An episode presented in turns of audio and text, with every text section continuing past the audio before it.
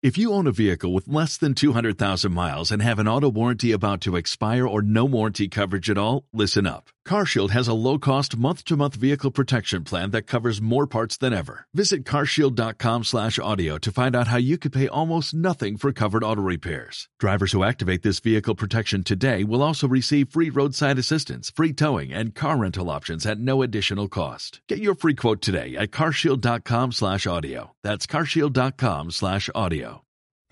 La sexualidad femenina. Un espacio con las psicoanalistas del Grupo Cero, Elena Trujillo, Clemence Lunis y Norma Menasa, donde se habla de lo que nadie cuenta, pero todos quieren saber. Cada semana, una cita con el psicoanálisis.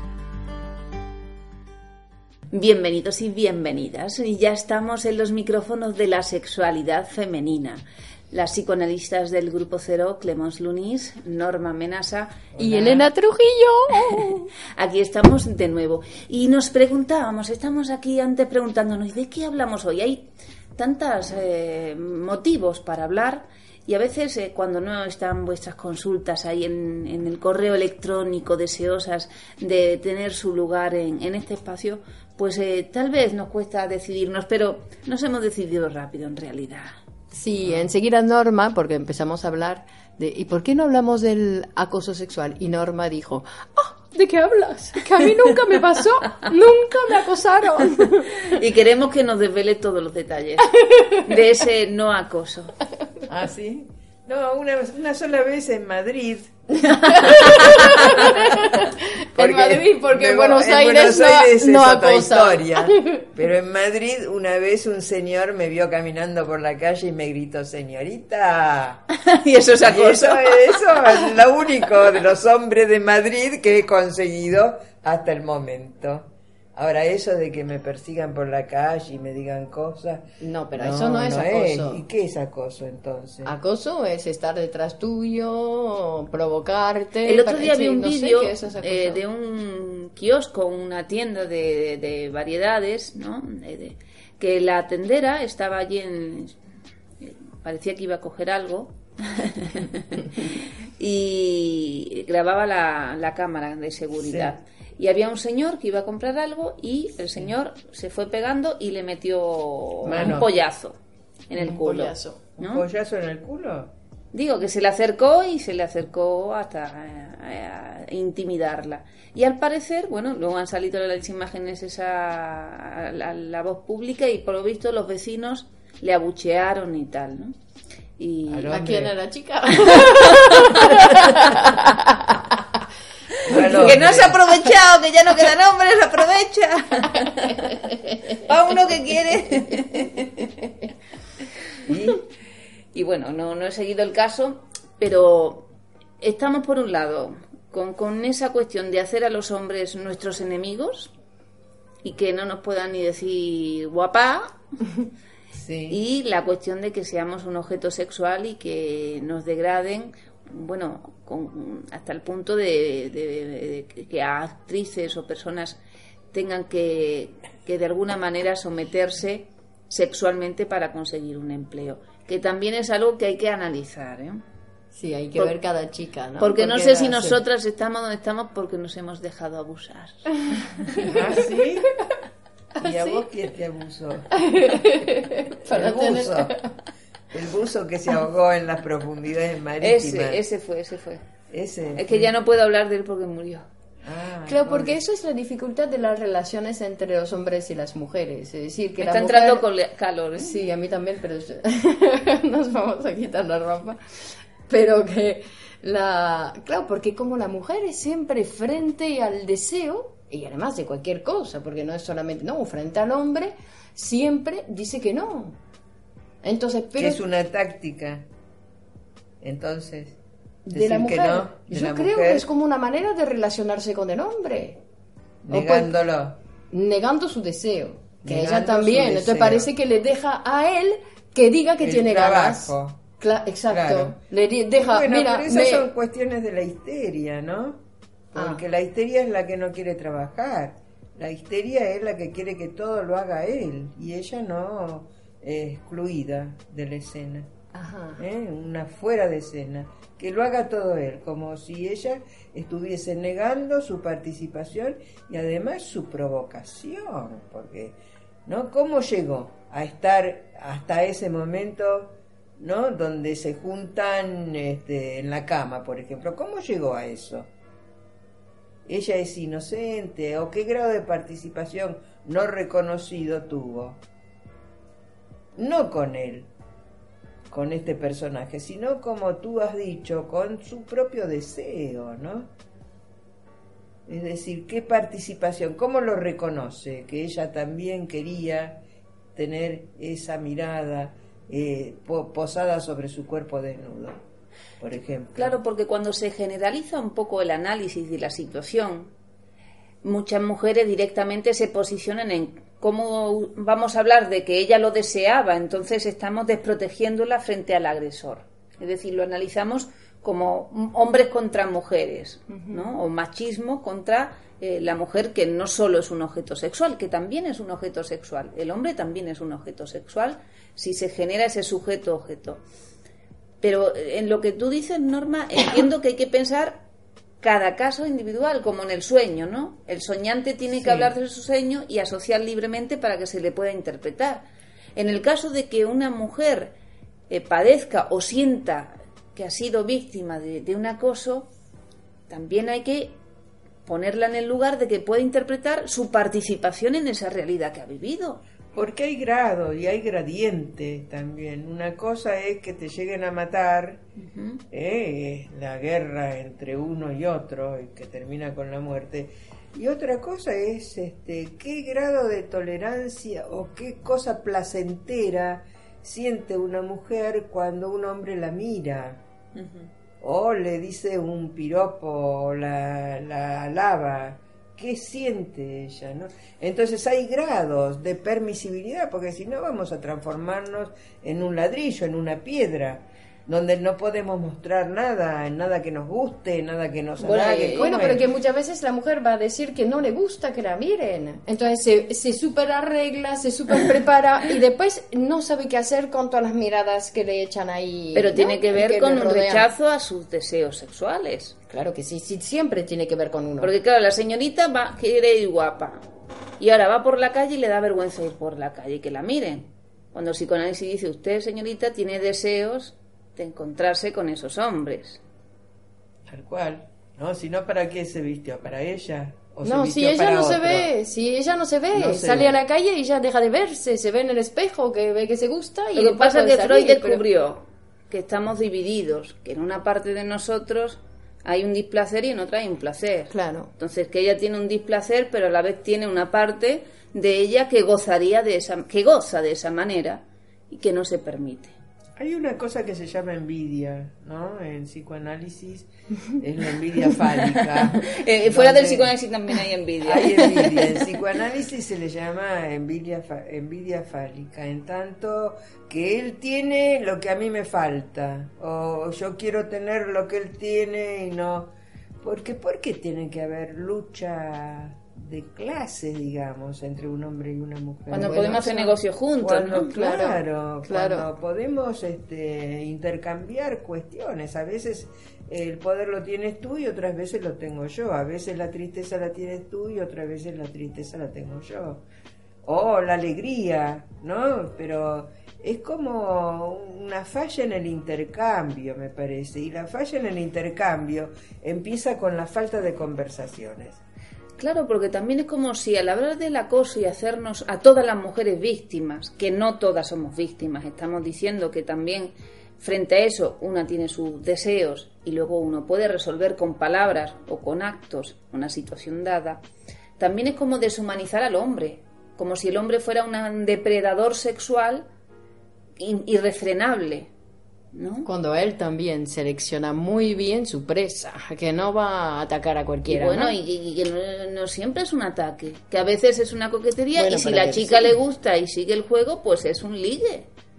Bueno, pero ya están diciendo, en, me acuerdo haber leído, no sé si nos quieren realmente separar, ¿no? Porque viendo un poco lo que la prensa está difundiendo, parece que nos quieren separar en dos bandos, porque dicen que ahora los hombres tienen mucha dificultad para ligarse a una chica y llevársela a la cama.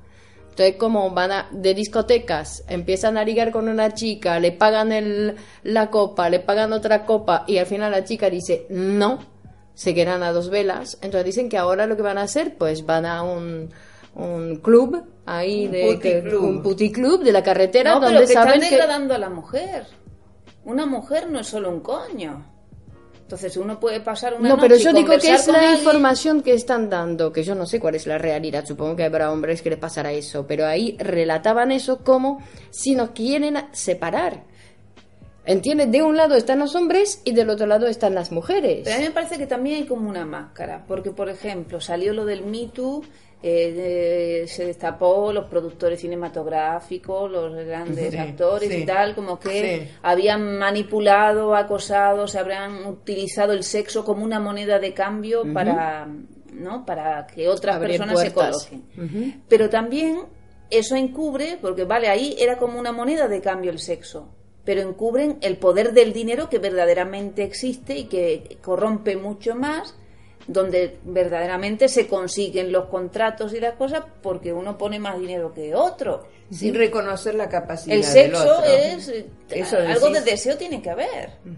que dices que lo que enmascara es Están enmascarando que verdaderamente la corrupción no solo es de ese orden sexual que algo debió pasar en el deseo de esas dos personas que se acuestan, sino que enmascaran una corrupción mayor en el sistema donde no el que tiene más dinero es el que puede, finalmente, el que pone más dinero en la mesa es el que puede, no que el que tiene mejor proyecto o el que es el mejor actor o la mejor actriz, sino Pero hay una degradación de lo femenino siempre, ¿no? Porque ahora que tú dices también a una prostituta se le da un dinero, como a la secretaria se le da un dinero con un aumento de sueldo si te acostas conmigo, ¿no? Es decir, que hay como una degradación de lo femenino. Ahora habría que ver eh, cómo serían las cosas en la mujer, ¿no? Si ella acepta o si ella tiene alguna otra respuesta, pero lo que pasa es que hay que cambiar el modo de eh, viviendo de la y- sociedad. Y, perdón, perdón, porque decimos, le sube el sueldo a la secretaria y se acuesta con él, o va a la puta y, bueno, es una degradación, pero le están pagando. Y ella acepta, pueden Ella aceptar. acepta, sí. ¿Cuántas mujeres viven sometidas al marido y ni siquiera ven un duro? Es decir, que eso es una degradación aún mayor a la que se someten las mujeres. Sí, pero ahí dice que no, por eso, que Pero la mujer eso- es realmente es un fenómeno para estudiar, eh, que es Mm. muy interesante porque ahí esa degradación que en la cual ella participa, porque vamos a decir que cualquier cosa que uno vive, algo ha participado, solamente porque la está viviendo, entonces algo tiene que ver, si no estaría en otra situación, ¿no? Pero que eh, ya se me fue. Pero que eh, eh, esa, esa necesidad de estar De en una situ- de, de estar en una situación de degradación que muchas mujeres van a buscar. Pero es una inmadurez, porque entonces ella busca un padre que trae el dinero a la casa y que la mantiene. Eh, no busca un hombre. Eh, es una, una inmadurez. Por eso que es- entonces es muy interesante Porque un hombre, claro. ya la misma Es palabra igual, lo es dice, pareja, son pares, son los dos tienen una Claro, entonces cuando decimos. Elena, que eh, decimos que no quedan hombres, que no hay hombres, es porque hay que ver qué actitud tiene la mujer con el hombre, porque enseguida, ¿no? Cuando veía el otro día por la prensa también cosas ahí que decían que prefiero no repetir, pero la mujer tiene que considerar a su hombre, a su enamorado, porque al principio es un enamorado, como un macho. La tiene pequeña. Sí, eh, no claro, sabe lo, hacer no sé lo- qué. lo achaca, ¿no? Enseguida Lo- lo, lo reduce, Bueno, le va a sí. buscar su pequeño, su niño, porque claro que él también tiene un niño.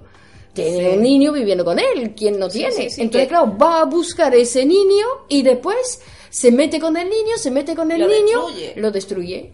Claro, Bueno, que, somos, que somos un fenómeno de estudio las mujeres, que nos tenemos que estudiar. Como los hombres. Va Sí, para ya. uno y para otro. Total, to- Eh, total, También porque- él denigra y destruye. Y ella Claro. también denigra y destruye. Es decir, que no se contenta con nada. Hay una cosa ahí también, ¿no? Donde hay una insatisfacción básica en esa pareja o en esa convivencia, ¿no? Prima la insatisfacción. Ah, hiciste esta milanesa que mi mamá la hacía mejor y que vos no sos como mi mamá. ¿Eh? Entonces, ¿ves, ¿ves cómo hay fantasmas que están detrás, que pertenecen al periodo infantil? Él busca una mamá o que la comida que le hacía su mamá. Y ella busca al padre protector, al que al padre nutricio que Entonces, trae que para buscan comer, los dos una situación infantil para no nunca llegar a la edad adulta. para no enfrentarse con, e- con la realidad de ese hombre o de esa mujer, donde ahí tiene que haber pactos que son peores que los pactos de guerra, ¿no? Porque ahí tenés que tener la tolerancia plena para aceptar que el otro es distinto a vos y amarlo a pesar de que él sea tan diferente a lo que vos hubieses esperado que él sea. Eso es muy interesante. Una prueba de la realidad, Es muy interesante porque hay personas que viven insatisfechas, es decir, que viven buscando su pareja ideal, su hombre ideal, Y bueno, pues- y encuentran a uno y este no sirve, le encuentro tres fallos, encuentran a otro, le encuentran tres fallos, tres fallos. Claro, lo que no son capaces de, de asumir es su insatisfacción, ¿no? Ese ideal que tienen, que es infantil, frente, como tú dices, cualquier persona serviría porque es un trabajo, es una producción que, que- que- se va a generar. No hay una persona ideal para, para ti. Cualquier persona, si tú pones tu deseo, es la ideal. En el sentido que es la realidad que uno produce. No, pero además hay que aceptar que ese ideal no existe, porque es un ideal de completud que no lo hay en el mundo. Nadie es completo, todo el mundo está, tiene falla, viene fallado.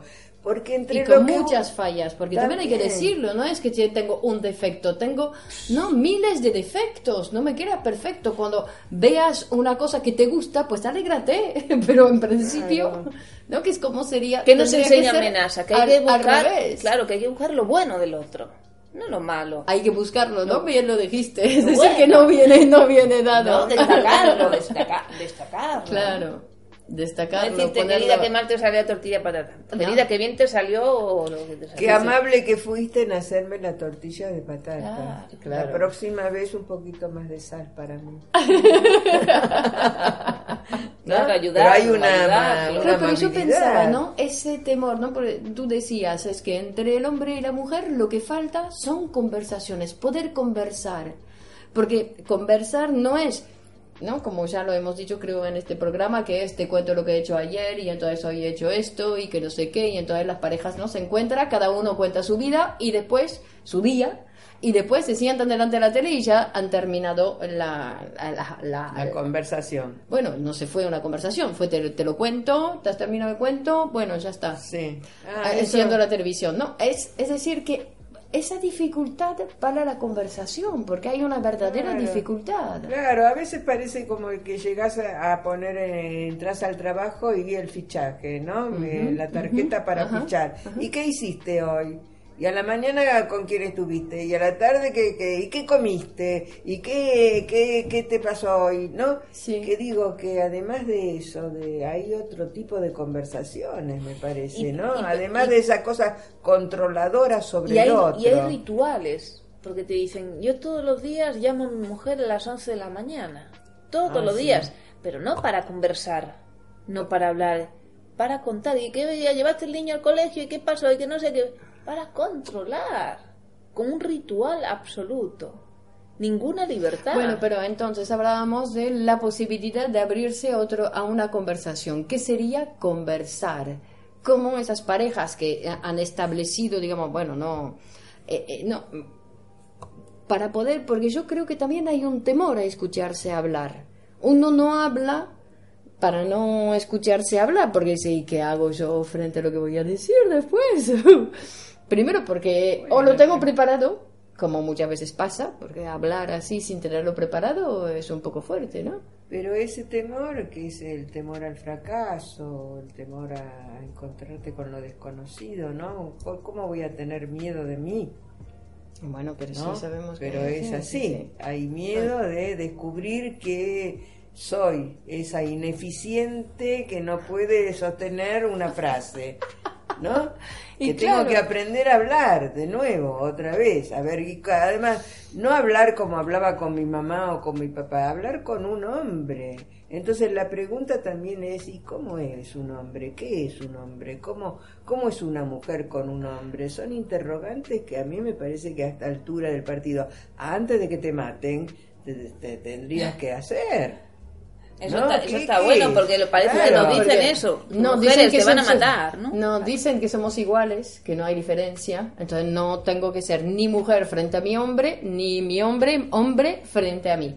Entonces no hay identidad, no hay como una... Somos andróginas todos y entonces Sí, es como una cosa, un borramiento de, de- de la posición sexual y entonces cuando tendría que ser un, un goce, ¿no? Poder estar y poder tener el juego de ser una mujer con un hombre. Claro, porque nos privan de...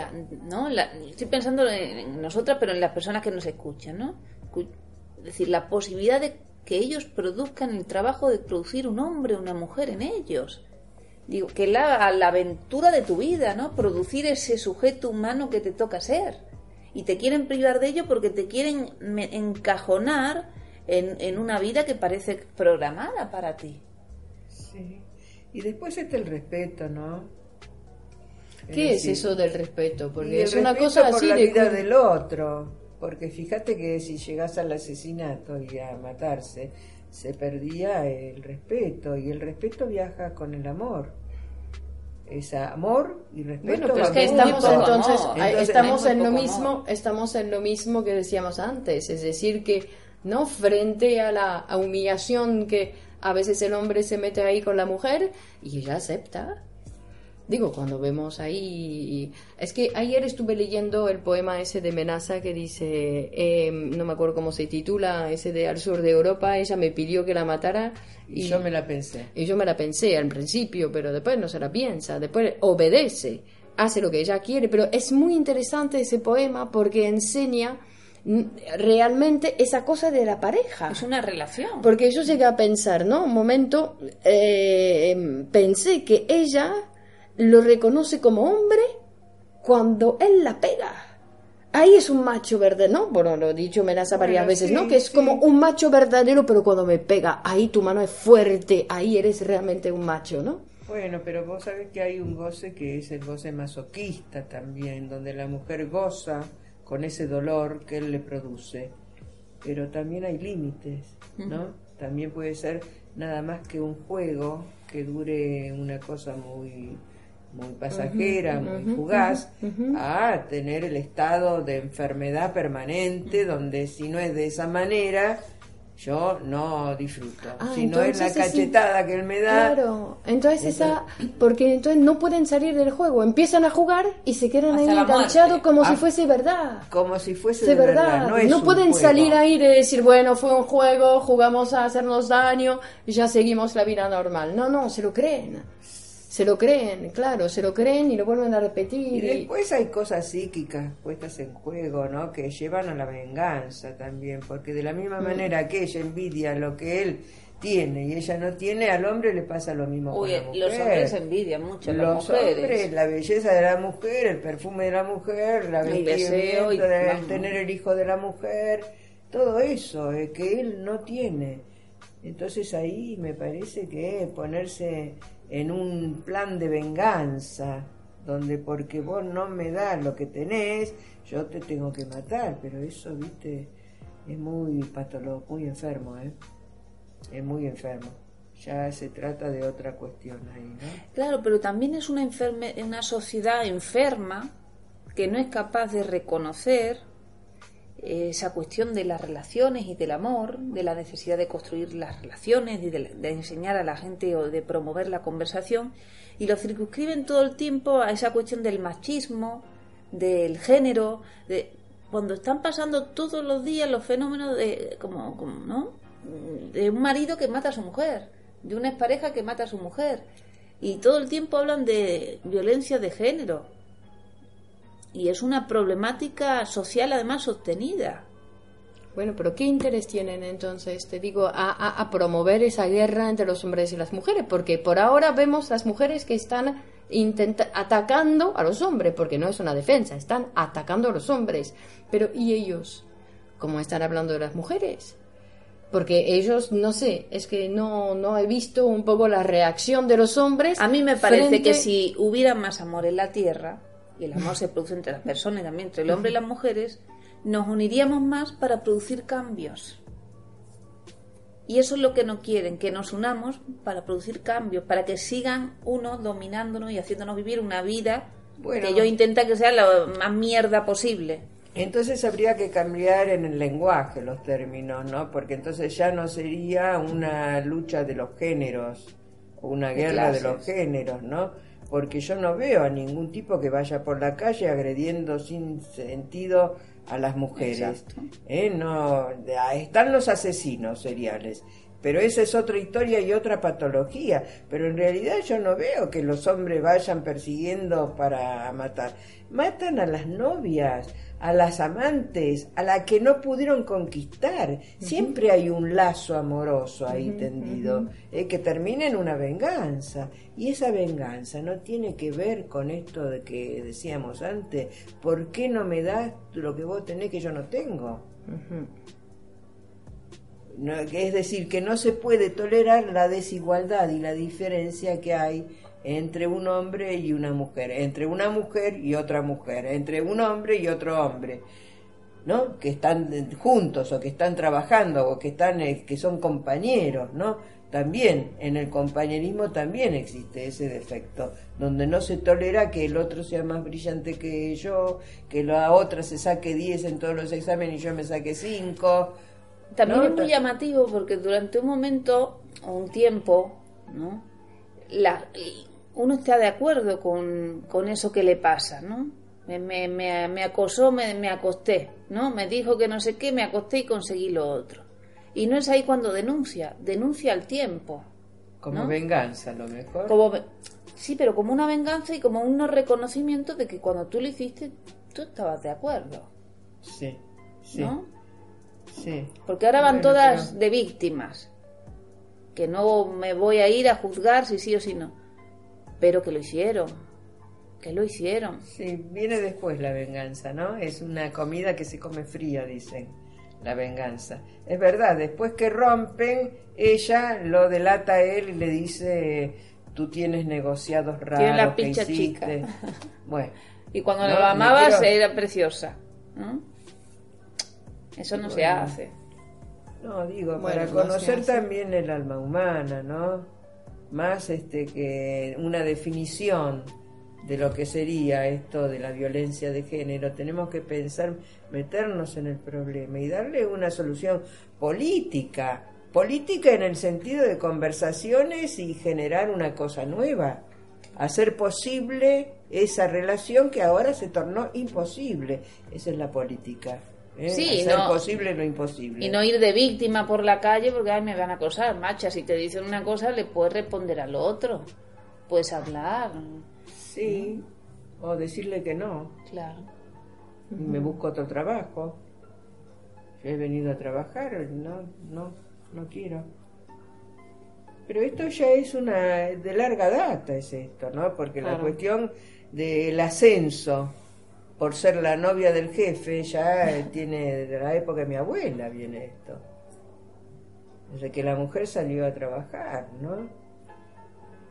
Y además este, se arman como corporaciones dentro de una empresa, donde el jefe hasta, "Ah, esta para mí, esta para vos, la otra para vos, son como corporaciones, ¿no? Que se arman. Entonces ya es, ¿ves? Una, una manera de pensar que habría que poder cambiarla, ¿no? Y yo no sé en manos de quién está eso y cómo Bueno, pero tenemos puede- que, como siempre, es decir, que primero nosotras tendríamos que ver también si todo el machismo que, ¿no? que nos mueve, porque digo, estamos haciendo un programa, la sexualidad femenina, para la mujer, no sé qué. Sí. Digo que, no lo sé, pero eh, me imagino que empezando por uno, empezando por uno, conversando con el otro, hacer ese programa y después seguir, porque pretender eh, decir que vamos a hablar con la ministra de Sanidad. Digo que no. no, yo no, no voy a las Ah. altas esferas del Ah, poder. Ajá. No, voy al día a día. Transformar la relación dentro de mi casa, en mi familia. Con ese hombre que vive al mi lado y con el que tuve los hijos. Transformar esa relación, porque ya si no la alimentas es como las plantitas, si no la regas todos los días se mueren las plantitas. Entonces, ¿qué hacer? ¿Cuál es el invento? ¿No? Para que eso se mantenga vivo y para que los dos no crezcamos al mismo tiempo, porque es un crecimiento, no es un estancamiento. ¿Cuánto? El, el estancamiento es el aburrimiento dentro de una pareja ya se conocen tanto sin ninguna novedad, claro, ¿cómo no se van a aburrir? Y si te aburrís, sos la que está en el baile y no quiere bailar y te llena de odio, además en el aburrimiento, ¿Eh? porque no te deja vivir el aburrimiento, te excluye de todos lados. Entonces, ¿cuál sería, no? La manera de pensar. No tengo ninguna solución al respecto, pero digo, planteamos las cosas, a ver si abrimos un poquito el pensamiento. Claro, lo que planteamos aquí es que las parejas no existen, que es un trabajo que hay que producir cada día, que pueden tener éxito y vivir una relación de pareja satisfactoria, pero les recomendamos psicoanálisis para usted y también están las terapias de pareja cuando hay problemáticas, falta de entendimiento bueno, antes de, tirarlo todo por la borda, déjense asesorar que hay solución, que hay solución para esas cosas. Nos pueden escribir a la sexualidad femenina radio arroba gmail.com, la sexualidad femenina radio arroba gmail.com. Que como podéis ver, no sabemos hablar, pero algo nos defendemos. Aprovechense de nosotras. Bueno, un abrazo a todos. hasta el próximo. Chao, chao. Chao. La sexualidad femenina. Un espacio con las psicoanalistas del Grupo Cero, Elena Trujillo, Clemence Lunis y Norma Menasa, donde se habla de lo que nadie cuenta, pero todos quieren saber. Cada semana una cita con el psicoanálisis.